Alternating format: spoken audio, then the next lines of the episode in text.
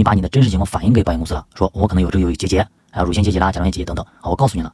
那么通过他们保险公司的一个智能核保，说啊没没问题，你有这个情况我也给你保。那好，到时候一旦以后有出现甲状腺癌啊、乳腺癌等等啊，出现这方面情况了，那他不会给你拒赔的，对吧？因为我告诉你了，你承认你说可以投保。那么像这些呢，可能稍微严一点，就是你可能告诉他之后，他就不给你保了，对吧？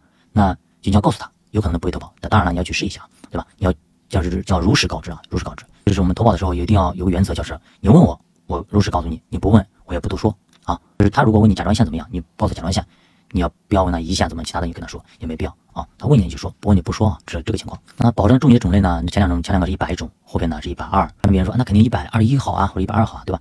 其实呢，重疾啊，基本上像很早以前的时候，可能就五十多种啊，对吧？那后来慢慢慢慢增加，其实呢，如果是到九十种啊，都已覆盖到所有的普通常见的疾病都覆盖了。现在一百种基本上全部都覆盖了啊，没有那个了。像一百二给它一百有什么区别吗？多了一些小的一些东西啊，嗯，不要太过于在意啊。说他一百，他一百，我给你买一百二，这是个情况。所以说一百差不多了，基本上一百就够。